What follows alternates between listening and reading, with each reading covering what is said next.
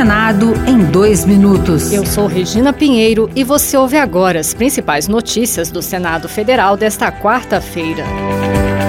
A Comissão de Comunicação e Direito Digital aprovou a instalação de uma subcomissão temporária que terá o prazo de 180 dias para discutir e apresentar um projeto de lei que trate da criação de juizados especiais de crimes cibernéticos. O senador Rodrigo Cunha, do Podemos de Alagoas, lembrou que os crimes virtuais representam uma parcela significativa dos delitos praticados hoje no país. Sejam tratados no judiciário em juizados especializados porque isso, primeiro, dá uma agilidade muito grande. Segundo, a linguagem da tecnologia ela é diferente da linguagem da justiça comum, sem dúvida nenhuma. Se busca especialistas para estar naquele tema e falar sobre crimes cibernéticos é algo em constante alteração.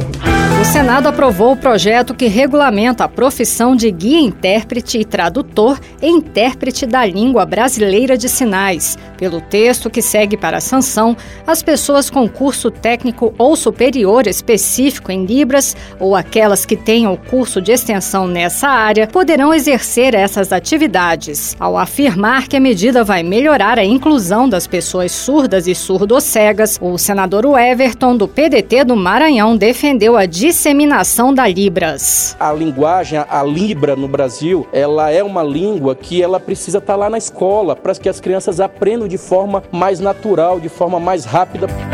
Outras notícias sobre o Senado estão disponíveis em senado.leg.br/barra rádio. Senado em dois minutos. Uma produção Rádio Senado.